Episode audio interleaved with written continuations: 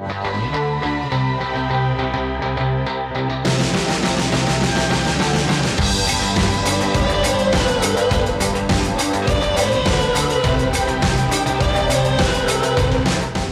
est 17h, l'heure de l'Evening Show. Bonsoir, je suis Rune Mailleux, votre host de ce soir. Et c'est la première fois de cette année, la première fois de 2023, que j'ai l'honneur de présenter pour vous. Je l'ai déjà dit mardi, quand j'étais ici dans l'Evening Show pour faire une interview, que ma résolution pour 2023 est de présenter encore mieux la radio et l'Evening Show, encore mieux que 2022, donc la qualité ne fera qu'augmenter cette année. Et en parlant de qualité, on commence avec un morceau de Me and My Friends. Non, je ne parle pas de moi-même, c'est le nom du groupe et c'est leur morceau Good Life.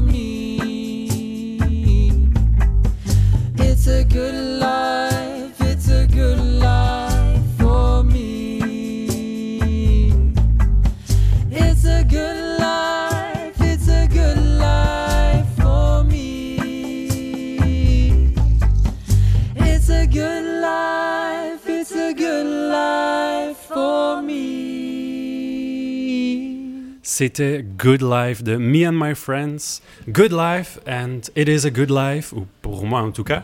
Peut-être je peux demander ma co-host ce soir si c'est une good life pour elle. Parce que oui, je ne suis pas seul ce soir. Je suis accompagné de Clotilde Nock. Bonsoir Clotilde, comment allez-vous? Bonsoir Runeux, ça va très bien et vous? Très bien. Est-ce que c'est un good life pour vous? Eh bien sur E-Radio, toujours. Ah oui, ça c'est sûr. Et ce soir, que ferez-vous? Ce soir, eh bien, on reçoit euh, Simone Moussier dans l'Evening Show, qui est chorégraphe de danse et de performance et qui sera au Festival de danse Trajectoire ce soir à Nantes. Quelque chose à attendre avec impatience. On a aussi la chronique cinéma de Vincent. Et moi, je vais parler de l'Allemagne et de leur approvisionnement énergétique et d'un petit village en particulier. Mais avant tout, chaque semaine, on célèbre un ou une artiste en particulier, notre artiste européen ou européenne de la semaine. Et cette fois, c'est Dry Cleaning, un groupe de post-punk basé à Londres. Je vous présente leur morceau Gary Ashby. Gary Ashby, have you seen Gary? Family daughters, he's stuck on your back without me. Dogs running free. Dad's got blood on his head. We gave you our family name. In the lockdown, you escaped. Gary Ashby, it was a bad surprise. Have you seen Gary with his tinfoil ball? He used to love to kick it with his stumpy legs.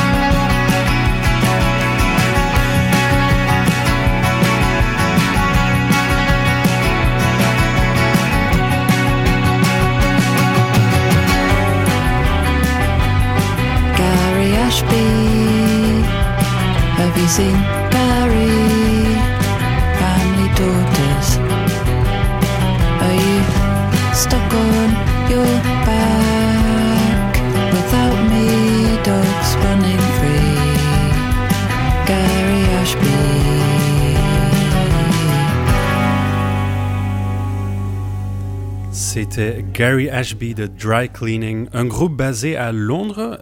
La chanteuse et, parolière est Florence Shaw. Elle nous saisit avec sa spoken word. C'est inspiré pour cette chanson d'une affichette signalant la perte d'une tortue domestique. Elle a alors imaginé le voyage d'une tortue qui aurait quitté sa maison pour partir à l'aventure. Dry Cleaning aime jouer avec l'absurde. Florence Shaw, la chanteuse, s'inspire des choses du quotidien et des drôleries de la vie pour écrire ses textes. Maintenant, on va écouter une chanson avec des paroles en tchèque. C'est Denimes de Raduza qui arrive sur Euradio.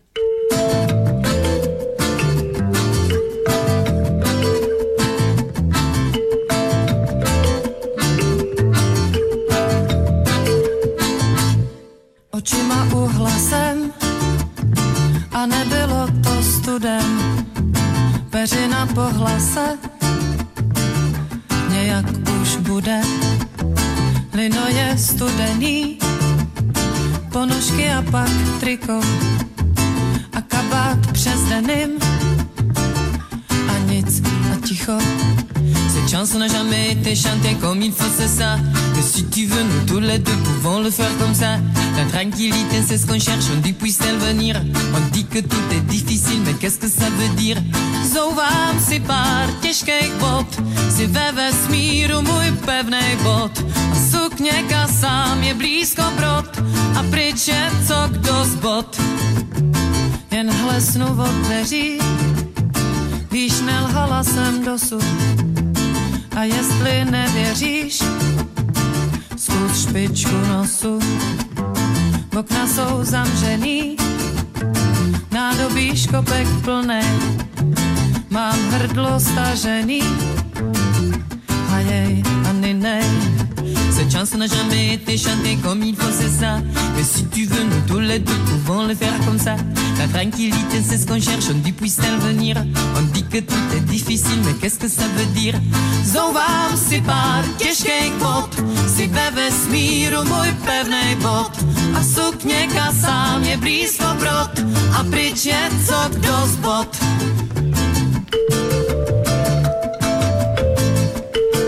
Vous venez d'écouter De Nimes de Radusa et avec nous dans notre studio est Simone Mousset, une chorégraphe luxembourgeoise, c'est ça?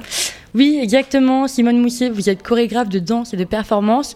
Vous travaillez entre Londres, la France et le Luxembourg, votre pays d'origine. Vos créations ont une certaine singularité entre surréalisme, humour, jeu théâtral et bien évidemment la danse et la performance.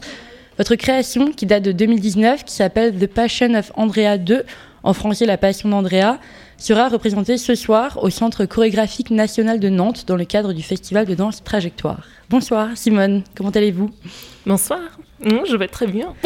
Merci beaucoup d'être en plateau avec nous ce soir, avec un timing un peu short, parce que votre pièce commence donc à 19h ce soir. Merci beaucoup. Alors j'ai pas eu l'occasion encore de voir cette création, euh, de voir cette création. Et pour nos auditeurs qui seraient tentés d'aller la voir euh, ce soir au festival, de quoi ça parle, Passion of Andrea 2 Alors, euh, La Passion d'Andrea 2 parle d'un monde qui, euh, qui est en train de s'écrouler, qui est en fait. euh, qui s'écroule par, parce qu'il est très. bah, en fait, il s'écroule après. Mais avant, il est en urgence. Donc, en fait, c'est un monde où il faut réagir très, très vite. Où si on ne réagit pas immédiatement aux différents stimules, euh, on va être tué. Mhm. Donc, ça parle d'un environnement qui est euh, like overwhelming, je ne sais pas comment Mm. on dit en français, qui, qui est tellement vite et bouleversant qu'on qu'on n'arrive pas à vraiment réagir euh, avec toute sa raison. Et euh, voilà, il y a trois caractères qui doivent naviguer ce monde. Mhm. Donc trois personnes sur scène, Oui. avec également un jeu un peu théâtral, un peu d'humour. C'est pas que de la danse euh, qu'on voit euh, ce soir. Oui, c'est absolument mixte. Il y a vraiment il y a la danse, le théâtre, la voix, donc ils chantent, mais aussi le texte. Euh, je pensais tout. Et donc il y a un trio polyglotte, euh, j'ai cru comprendre. Donc euh, polyglotte, c'est une personne qui parle trois langues. Vous m'avez dit plutôt qu'ils en parlent deux. Donc, concrètement, euh, quelle langue parlent-ils sur scène? Oui, alors ils parlent deux langues, l'anglais et le français. Ce sont des danseurs qui parlent anglais, mais qui, parce qu'on tourne en France, ont dû apprendre le français pour le faire accessible à un public francophone. Et donc, mais si on, par exemple, on a tourné au Luxembourg, on a aussi appris un peu de luxembourgeois, donc parfois ils sont polyglottes et parfois bil- bilingues. Et si vous le faites en Italie, par exemple, est-ce que vous devrez euh, parler italien? Oui, je pense qu'on remplacerait les mots français par, donc les- le texte français par le, le texte italien. Ok, donc une réelle euh, intention que le public comprenne directement euh, les mots que vous... Oui, et par, oui, voilà, oui. Du coup, quelle est la place du texte dit dans vos performances euh, de danse? Ben, ça, dépend. Dans toutes les créations jusqu'à maintenant, il y avait beaucoup de textes parlés. Et euh, là, la dernière création, en fait, qui est arrivée après La Passion d'Andrea 2, qui est en train de tourner en même temps, elle euh, n'a pas de texte parlé. Par contre, le texte est un peu projeté. Donc, je n'arrive pas complètement à me détacher du texte, Mm. mais je, je voulais me faire euh, un peu ce défi de ne pas utiliser de texte. I don't know, j'aime bien, je ne sais pas, j'avais besoin du texte. Et pourquoi avoir choisi ce titre, La Passion d'Andrea? C'est qui Andrea? Ben, Andrea, il y avait un journaliste une fois qui a dit euh, Andrea, c'est nous tous. Mhm. Et euh, je pense que euh, cette création, elle, est un peu sortie dans, dans une. euh, de, quand j'étais pas tout à fait consciente, peut-être au début, bah, Andrea, c'est en fait un danseur qui s'appelait Andrea. Et c'est de lui qui est venu ce nom. Et on a bien aimé que ça peut être une femme, un homme, ou euh, que ça peut être un, un nom pour tout le monde. Et, euh, et Andrea, c'est, oui, c'est nous tous, je pense. Euh, Comme nous tous, on est en train d'essayer de naviguer un monde qui peut-être nous dépasse. On est tous un peu euh, perdus. Et vous abordez cette question très existentielle, donc euh, de la vie, de la mort, de la passion, de, de comment aborder le monde aujourd'hui, avec beaucoup d'humour, un peu d'absurdité par moment. Est-ce que cette manière d'aborder cette pièce, c'est aussi votre manière à vous de- d'aborder la vie, de regarder les questions existentielles avec euh, une touche d'humour et de surréalisme? Euh, pas du tout. je suis euh, au contraire très pessimiste et euh, je suis beaucoup perdue et j'hésite beaucoup et je n'arrive jamais à me décider. Je pense que ma relation avec l'incertitude est très prononcée et, et, les spect- et dans, voilà, dans mon travail, je pense que l'humour m'aide.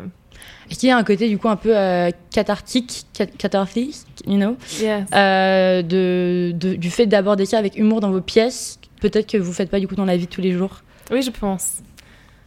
Et vous dites que cette pièce, notamment, c'est comme essayer de garder une, euh, en main une savonnette mouillée.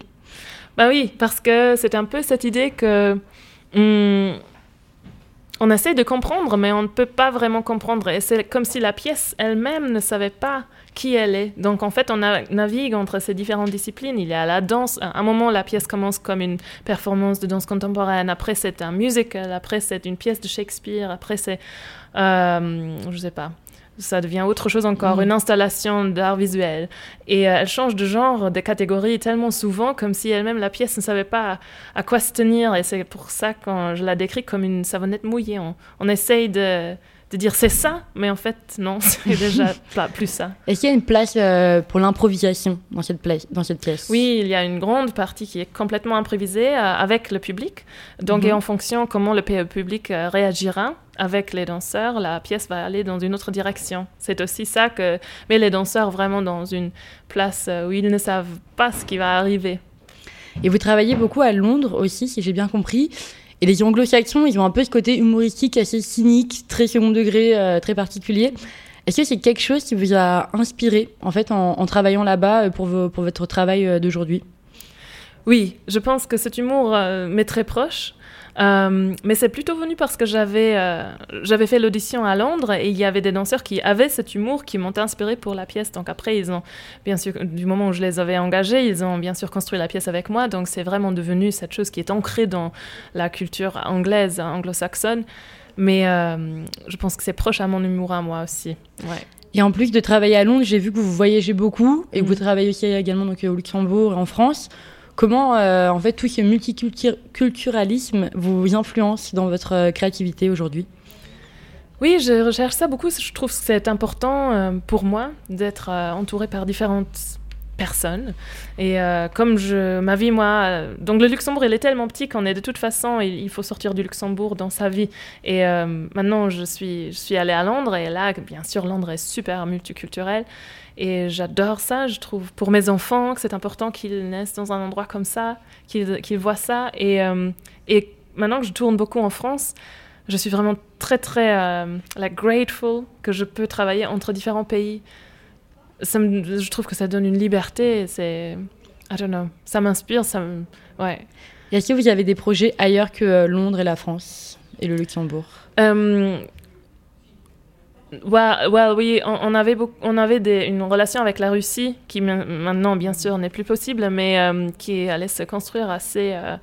like, import- devenir assez importante. Et euh, je trouvais ça extrêmement excitant. euh, aussi, pas que la Russie, la Biélorussie aussi, en fait, l'Ukraine et en fait un peu plus euh, vers l'Est. Et je trouvais ça, how do you say, like, extremely exciting Hmm. parce que c'est encore un monde très différent et comment est-ce que cet humour va atterrir comment est-ce que on va pouvoir parler des mêmes choses des mêmes thématiques hum, différemment? Et ouais. Et alors, comment on parle des mêmes thématiques euh, Ben, on n'a pas réussi, on n'a pas eu l'occasion de vraiment entamer euh, la, la- les tournées, les, les choses qu'on voulait faire. euh, on a du tout, bien sûr, euh, freeze la- la- l'année Ouais. dernière. Et avec la pandémie aussi. Donc, euh, je- j'espère qu'au futur, on peut expérimenter ça. Et dans la plupart de vos spectacles, on a fini par vous catégoriser comme une chorégraphe de l'étrange. Mm. Est-ce que déjà c'est un terme avec lequel vous êtes en accord, vous? Oui. Ouais.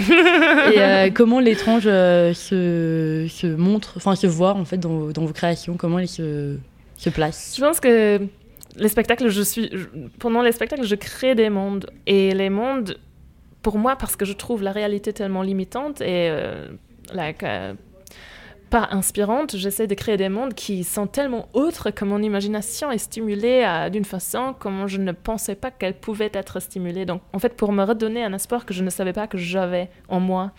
Et c'est toujours mon ambition avec euh, chaque pièce qu'elle ait un univers très différent l'une de l'autre, un univers surréaliste comme une fantaisie. Chaque pièce est un peu différente aussi, ça, dépend des pièces. Mais par exemple, là, la, prochaine pièce qui va jouer euh, à Avignon en février, puis on va aussi la tourner en France, Empire of a Fallen Imaginary, elle est euh, encore plus fantastique que La Passion d'Andrea 2, vraiment. et le chant, et l'univers sonore, et les, les costumes, je suis allée, je pense, plus dans l'étrange encore, si La Passion d'Andrea est plus dans l'humour. Hmm. Merci beaucoup, Simone Moussier. Je le rappelle, vous êtes chorégraphe euh, de danse, de performance et du coup également de théâtre, d'écriture, de beaucoup de choses. Et votre création de Passion of Andrea 2 est représentée ce soir au Centre chorégraphique national de Nantes dans le cadre du festival de danse Trajectoire. Merci beaucoup, passez une bonne soirée et bon courage pour ce soir. Merci beaucoup. Et nous continuerons avec un morceau de Hippie Hurrah, c'est Les Murs. Il est 17h21 et vous écoutez toujours l'Evening Show. Música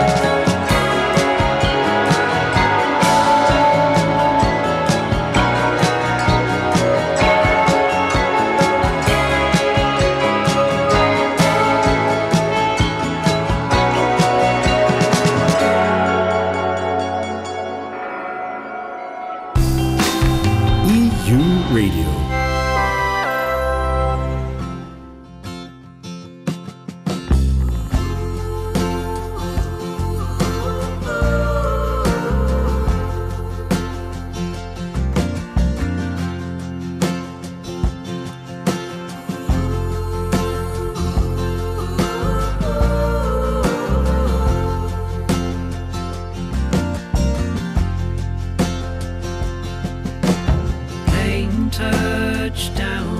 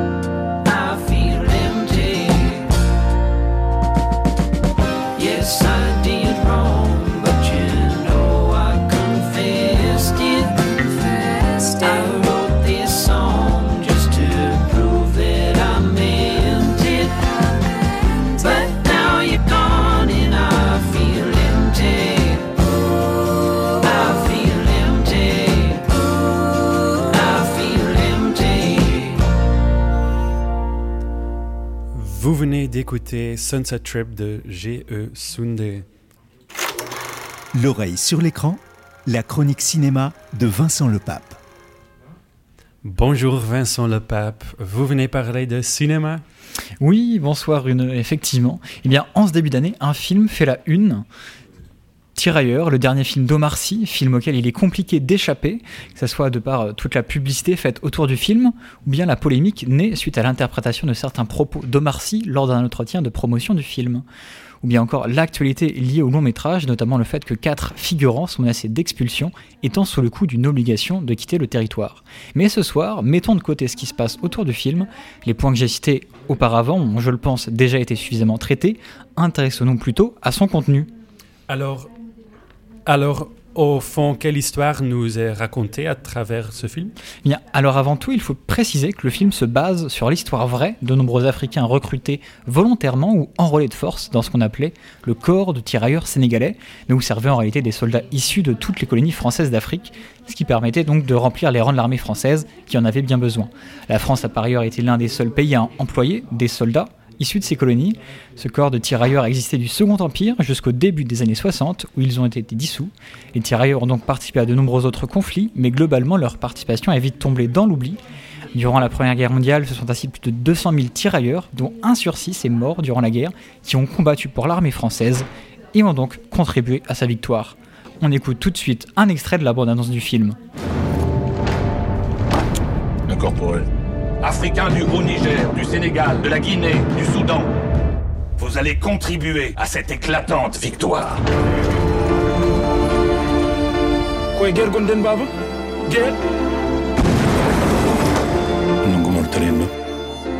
Après cette bataille, vous ne serez plus des indigènes, vous serez des Français.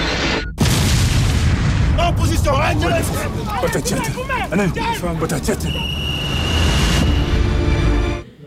Dans Tirailleurs, on fait un bond jusqu'en 1917 où l'on suit Bakary, joué par Omar Sy, et Tierno, son fils, joué par Alassane Diong, qui incarne des Peuls, une ethnie d'Afrique de l'Ouest. Père et fils habitent dans un petit village en Afrique où ils vivent en tant que gardiens de troupeaux, mais ils vont rapidement se retrouver plongés, rapidement puisque le, le film démarre vraiment à partir de la 15e minute, au cœur du coup de la Grande Guerre, dans les tranchées de Verdun, à l'est de la France. Le début s'enchaîne rapidement sans réelle transition, ne laissant pas vraiment le temps au spectateur de comprendre ce qui se passe, mais c'est pour mieux se focaliser vers ce qui intéresse Mathieu Vadepied, le réalisateur, à savoir la vie au front, puisqu'à partir de là on, se retrouve en première ligne au cœur des tranchées, dans la réalité de la guerre, au cœur des combats, mais aussi des relations humaines que tissent les combattants entre eux. Si père et fils ont le même objectif, ont le même objectif, rentrer chez eux, ils ne vont pas emprunter le même chemin. Si le père, lui, ne pense qu'à s'enfuir, le fils est galvanisé par le combat et se bat pour la victoire qu'il perçoit comme la seule issue. Leur chemin va peu à peu s'éloigner et leur relation sera mise à mal au fur et à mesure que le fils s'émancipe de son père à travers la guerre. Si l'on a vu meilleur jeu d'acteur, le film reste plaisant à regarder. Vincent, est-ce que le film est réaliste his- historiquement ou y a-t-il une certaine liberté dans la mise en scène? Alors, je ne suis pas un historien ni un spécialiste de la période donnée, mais j'ai trouvé que c'était dans l'ensemble assez réaliste et que le film donne justement plutôt bien à voir les divers aspects de la guerre, que ce soit les assauts dans le, No Man's Land, les moments de répit, mais aussi les horreurs de la guerre. Par ailleurs, pour plus de réalisme, le film est en fait sous-titré en français dès que le père et le fils s'adressent la parole, puisque je vous le rappelle, ils sont peuls, ce qui leur permet aussi d'éviter de se faire comprendre par les autres tirailleurs. Certains dialogues rendent aussi compte des réalités de l'époque qui peuvent difficilement être montrées à l'image, notamment l'espoir de vivre en France ou d'être français une fois la guerre terminée, ou dans l'espoir nourri par les tirailleurs, mais souvent déçus après la guerre. Ce film vient mettre en lumière un fait historique peu connu et semble permettre de faire bouger les lignes. Le gouvernement a ainsi annoncé que les anciens tirailleurs pourront rentrer dans leur pays tout en percevant le minimum vieillesse. Ce qui est auparavant impossible puisqu'ils devaient habiter la moitié de l'année en France, une décision qui ne devrait néanmoins affecter qu'une faible part des anciens tirailleurs, nombreux étant depuis morts de vieillesse. Nous avons déjà entendu de la pop et du rock aujourd'hui, même un peu de folk, mais je pense qu'un peu de jazz, de temps en temps, n'est pas une mauvaise idée non plus. Vous écoutez Pharoah Sanders et son morceau Love Will Find a Way.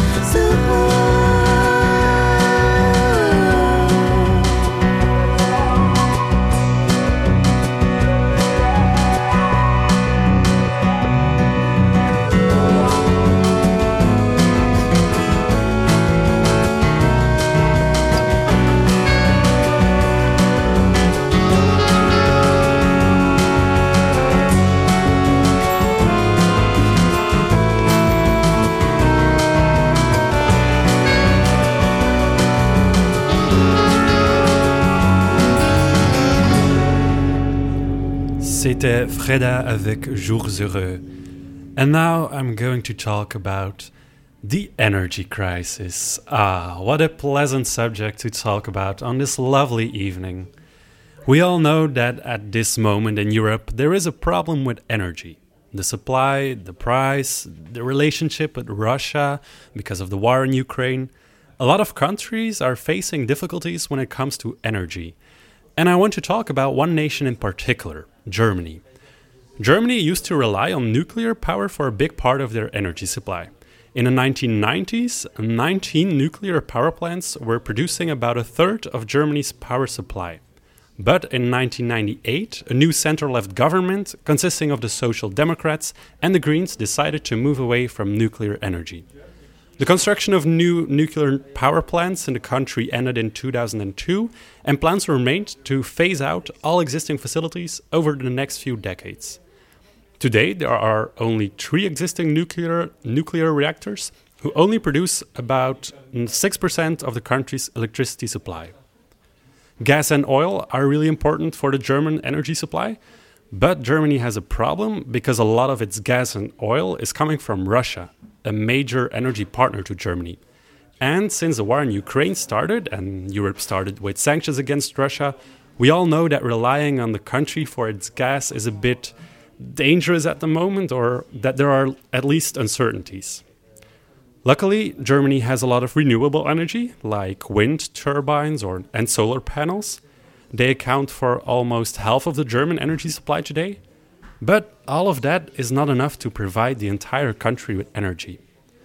So, what other source is Germany relying on? Good question, Renaud. I don't know. We already talked about nuclear energy, gas and oil, renewable energy. What is left? Well, the thing that is left is coal. And Germany has been expanding different open cast coal mines in the past few years. One of the places where such an open cast coal mine exists is right next to the village of Lützerath. Lützerath is a small village in the west of Germany, in between Düsseldorf and Aachen. The territory and the buildings of the village are now owned by RWE, the second biggest energy company of Germany. And they want to demolish the village to expand their coal mine. The inhabitants of Lützerath left a few years ago, but that doesn't mean that the village is empty. Because for over two years now, climate activists have been occupying, or let's say, are living in the village. They don't want the mine to expand, that Lützerath stays, and that, the Germ- that Germany stops with coal mining in general. According to the German government, the expansion of the coal mine is necessary to ensure Germany's energy supply, and that is why the police are now trying to clear the village and make all the activists leave. So let's see how the situation evolves and what the future brings. I can say that this Saturday a big demonstration is planned in the village, and I saw on Twitter that Swedish climate activist Greta Thunberg is planning on taking part in the demonstration. Maintenant, un peu de RB, c'est Jay LaMotta, une artiste israélien d'origine marocaine, avec son morceau Hope So. Il est 17h48 et vous écoutez Euradio. There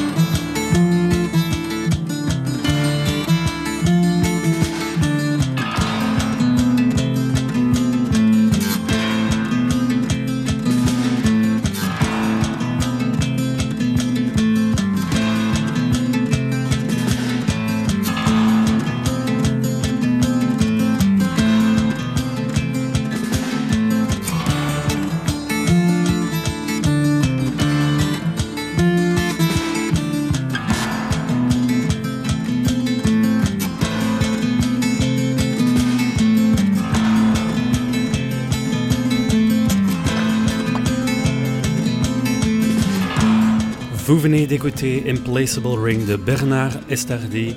Et malheureusement, nous sommes presque à la fin de notre émission. Mais ne vous inquiétez pas, demain, comme d'habitude, vous retrouvez l'Evening Show de 17h à 18h sur Euradio. Marie va vous présenter sa chronique sur l'artiste européen de la semaine, Dry Cleaning. Et bien sûr, il y aura de la bonne musique comme aujourd'hui. Je dis merci à Vincent pour sa chronique et je dis merci à Clotilde, ma co-animatrice de ce soir. Merci Runeux, passez une très bonne soirée. Merci. Et nous terminons cette émission avec Misery, un morceau de Swep. Passez une très belle soirée sur Euradio.